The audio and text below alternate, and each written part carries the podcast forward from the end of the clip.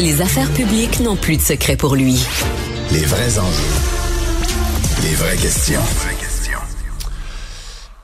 C'est une histoire qui euh, m'a attiré mon attention cette semaine. L'histoire, euh, bon, euh, la personne qui a parlé au journaliste qui écrit l'histoire, c'est un homme choqué et déçu. Parce que son chien, un Golden Retriever, s'est aventuré sur un plan d'eau glacé, mais pas assez glacé. vous, devinez la suite. le Golden Retriever s'est retrouvé sur de la glace qui a cassé et euh, s'est retrouvé dans l'eau froide. On a essayé de l'aider. Et donc, il a appelé les pompiers sur place. L'homme a appelé les pompiers sur place et les pompiers ont dit, ben, nous, on va pas là. En d'autres termes, on risque pas là, on, risque pas nos vies ou on, on, prend pas les, les moyens extrêmes, incluant des risques qu'on prendrait pour aller sauver une personne, pour aller sauver un enfant, pour aller sauver un être humain. On les prend pas pour un chien. Et donc, c'est sûr qui arrive la situation tragique que le monsieur a vu son chien, son Golden Retriever, bien aimé, euh, se noyer sous les yeux de tout le monde. Et lui, quand il raconte, quand il raconte au journaliste, mais là, tu comprends qu'il est scandalisé, il dit, hey, on a des services d'urgence, on a des pompiers. Mon chien est mort d'en face des pompiers. Les pompiers étaient là, puis ils faisaient rien. Mon chien est mort devant des pompiers qui étaient là, les bras croisés. Pierre Pilon est directeur à l'international formation et expert de l'Académie des pompiers. Monsieur Pilon, bonjour. Bonjour, M. Dumont. On descendra dans le détail des cas particuliers au fur et à mesure de notre discussion, mais commencez par me donner le principe général. Qu'est-ce qui est enseigné? Qu'est-ce que nos lois prévoient? Qu'est-ce que les directives aux pompiers, le prévu dans les, grandes règles, prévoient en matière de sauvetage d'animaux? Euh, le sauvetage, en fait, euh, je, vais, aller euh, un peu plus large, comme vous le dites. Euh, le sauvetage sur plan d'eau fait partie du programme d'intervention en sécurité incendie du ministère de l'Éducation. C'est une compétence qui dure 45 heures, dont une partie qui est du sauvetage sur plan d'eau avec une embarcation et une partie qui est sauvetage sur glace. Les étudiants, les, les, les aspirants sont appelés à développer des techniques de sauvetage qui sont sécuritaires. C'est-à-dire que si on prend exemple le sauvetage sur glace, ils doivent porter une habit isothermique qui les protège contre le froid, un, vêtement de flottaison individuelle et ils sont reliés avec une ligne de vie à la rive. Que s'il arrive quoi que ce soit, ils peuvent être retirés et ramenés vers la rive. Donc, c'est des techniques qui sont appliquées pour assurer la sécurité des intervenants. Je comprends. Je reviens à ma question, euh, parce que, généralement, on, on pense sauvetage humain. Là. Mais je sais que dans la vraie vie, bon, euh, les pompiers vont sortir leur nacelle quand un chat est pogné d'un arbre, on a déjà entendu ça. Euh, dans un feu, les pompiers vont parfois rentrer à l'intérieur quand la famille va dire, ben il y a notre chat, il y a notre chien. C'est ça que c'est un peu ça ma question là.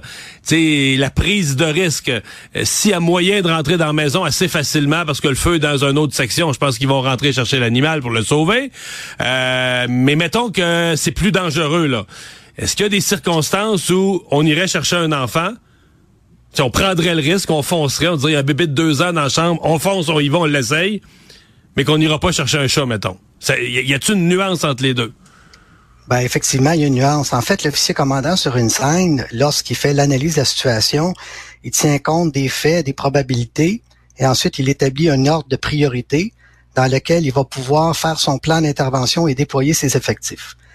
Euh, c'est sûr que si, exemple, la glace, si on parle du cas, du cas présent, où le chien était sur une glace, euh, j'ai pris connaissance de l'article que vous m'avez transmis et euh, c'est quand même sur une rivière avec du courant, donc une glace qui pourrait être incertaine à plusieurs endroits et qui pourrait porter justement un préjudice à la vie des, des intervenants.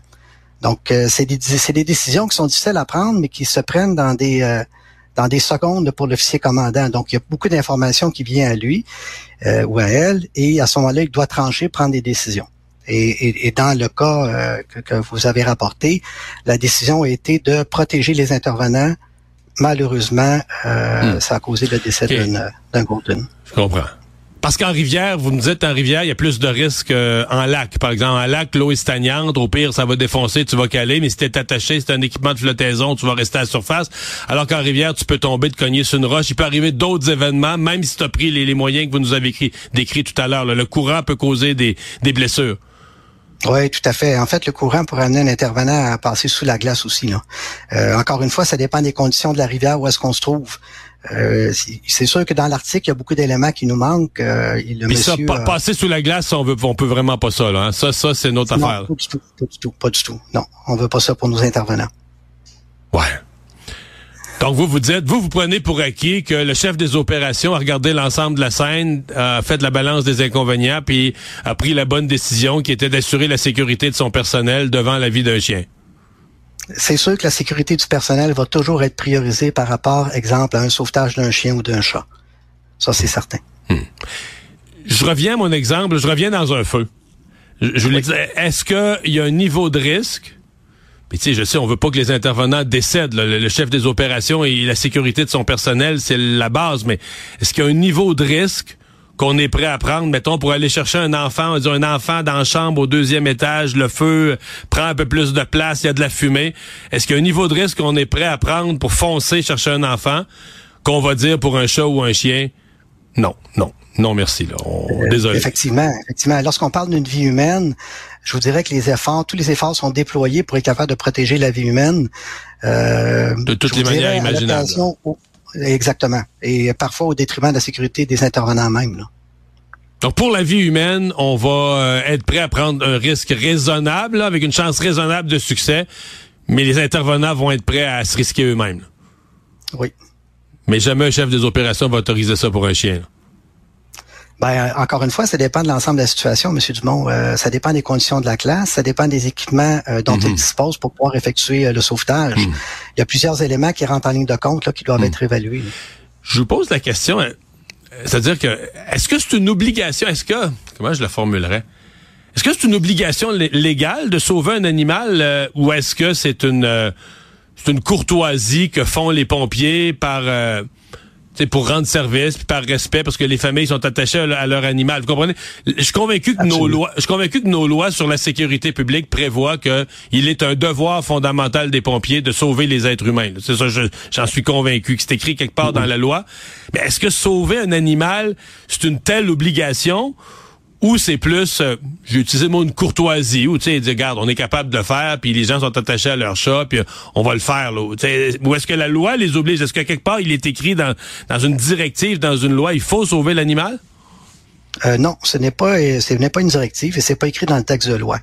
Maintenant, on, comprend tous les deux que les animaux de, de, maison, en fait les chats, les chiens, ça fait partie des familles. Hein? Donc euh, c'est sûr. que les, les enfants sont, attachés, sont très conscients. Tout à fait. Donc, ils sont conscients de cela. C'est sûr qu'ils vont mettre en place les mesures, ce qu'ils peuvent faire pour pouvoir les sauver. Mais dans certaines situations, ça devient trop périlleux pour les intervenants. Donc, à ce moment-là, le chef aux opérations est obligé de euh, hmm. d'arrêter l'intervention comme telle. Peut-être une question niaiseuse que je pose, puis euh, peut-être peut non, mais je, pose une question sur un chien, un chat. Euh, est-ce qu'en par rapport à un incendie, en présence d'un feu, est-ce qu'ils ont le réflexe de fuir, de sortir vers la porte, ou ils ont plus... Des fois, les animaux ont des bizarres de réflexe, ou est-ce qu'ils ont le réflexe de, de se terrer quelque part en dessous d'un divan? Ou... C'est quoi le réflexe naturel de ce, des animaux de compagnie? Quand le feu est pris dans la maison, les adultes ont sorti, mettons, euh, les adultes, eux autres, ils sont, euh, ils sont sauvés le plus vite possible. Comment les animaux de compagnie réagissent de votre expérience? Euh, écoutez, souvent, ils ont des réactions qui sont très... Euh euh, je vous dirais nerveuses et tout, vont envoyer beaucoup, vont bouger beaucoup, vont prévenir la famille. Euh, généralement, ils suivent la famille vers l'extérieur, mais c'est déjà arrivé que euh, les chats, les chiens demeurent à l'intérieur et qu'on doit intervenir pour aller les chercher lorsque faire ça peut, évidemment. Ouais. Puis à ce moment-là, par exemple, un chat, je suppose qu'il doit avoir la tendance de se cacher ou d'être en dessous d'un meuble. tout à fait. Tout à fait, oui. Peut pas être pire pour le retrouver ou le sortir de là. déjà le voir, l'identifier, le trouver puis le sortir, là. Oui. Très, euh, très intéressant. C'est c'est une question euh, qui, qui, qui m'est venue en voyant cette intervention. Puis je comprenais le monsieur. En même temps, je me disais, ouais, moi, si j'étais chef des pompiers, c'est sûr, je, vous entends réagir, j'aurais le même réflexe. On mettra pas, si tu veux, un chien, c'est infiniment triste, mais c'est ça. On mettra pas la vie d'un père de famille ou d'une mère de famille en jeu pour un chien. Euh, ben, très intéressant de vous de vous entendre et d'avoir vos réponses. Pierre Pilon, directeur international formation, expertise de l'Académie des pompiers. Merci beaucoup, M. Dumont. Bonne journée. Une autre vision de l'actualité.